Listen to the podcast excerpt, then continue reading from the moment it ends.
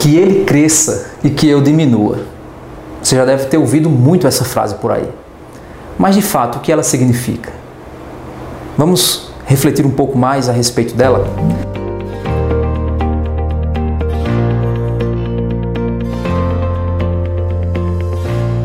Aqui em Marcos, capítulo 1, versos 6 e 8, diz o seguinte: E João andava vestido de pelos de camelo e com um cinto de couro em redor de seus lombos, e comia gafanhoto e mel silvestres, e pregava dizendo: Após mim vem aquele que é mais forte do que eu, do qual não sou digno de abaixando-me desatar a correia das suas alparcas.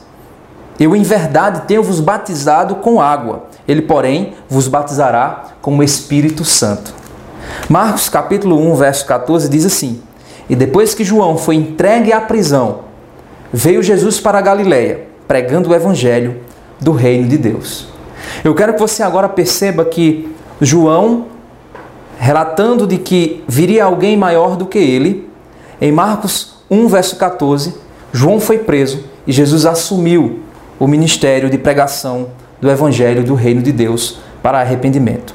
Mas no episódio mais adiante, em Marcos capítulo 6, verso 14 e 29, nós vemos o seguinte. Nós vemos lá que Jesus levanta o temor de Herodes, pois Jesus se torna conhecido. É em Marcos 6,14 que nós percebemos mais claramente isso. Jesus passa a se tornar superior a João.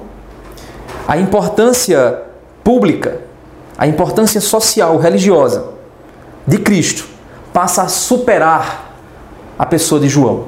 E é ali que, mesmo João, após ser morto, Jesus passa a levantar o temor de Herodes, até mesmo achando que Jesus poderia ser, quem sabe, uma reencarnação de João. Será que João voltou dos mortos e agora está vindo me pegar? Será que foi esse o pensamento de Herodes? É lá em Marcos 6:29 que nós percebemos que depois que é relatado lá que João ele foi morto, os discípulos de João eles pegam o corpo de João e colocam em um túmulo. É interessante esse fato, talvez isso passe despercebido para você. Mas João era um líder religioso bastante conhecido e até reconhecido pelos fariseus. Em outro momento, João é, ele é usado por Cristo para falar a respeito da autoridade que ele tinha, quando os fariseus questionam com que autoridade você faz isso. Então Jesus era reconhecido, Jesus estava se tornando reconhecido por Herodes, assim como João Batista era reconhecido por ele, assim como João Batista era reconhecido pelos líderes religiosos. Ou seja, o ministério de Cristo agora estava ultrapassando o ministério de João Batista. Então o que aconteceu de fato aqui é que se cumpriu aquilo que de fato é dito em João 3,30. É necessário que ele cresça e que eu diminua. O João, que cumpriu sua missão, foi preso, humilhado, decapitado e foi colocado em um túmulo e jamais se levantou daquele túmulo. Agora, aquele que de fato era maior do que ele também iria passar por algo semelhante. Iria viver, ser humilhado, crucificado, morrer. Mas sabe por que ele é maior do que João? Porque ele se levantou do túmulo e ressuscitou. E aí, meu irmão, eu quero te perguntar: você já refletiu no ministério de João Batista e o preço que ele pagou em sua vida pública? O quanto a missão dele de preparar o caminho para os outros, para que os outros recebam Jesus, se tor tornou ele dispensável porque Cristo veio e as pessoas já tinham um Cristo. E a missão de Cristo sendo maior, João se tornou dispensável.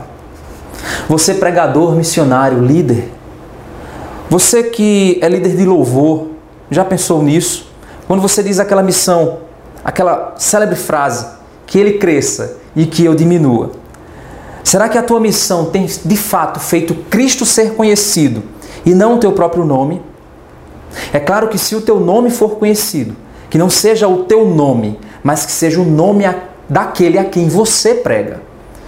Se o seu nome vier a ser conhecido, que seja por causa da mensagem que você prega, para que através da mensagem que você prega, você se torne dispensável para aqueles que já conheceram a Cristo. Porque importa que ele cresça e que eu diminua. Deus te abençoe e até mais. Sim, eu já ia esquecendo. Eu quero também te convidar para acompanhar a nossa série Jornada Devocional no Livro de Marcos. Essa série está no Bless, ela é exclusiva do Bless. E nós te convidamos, torne-se assinante do Bless e assim você vai estar contribuindo com esse projeto e a missão da Vinac. Deus te abençoe.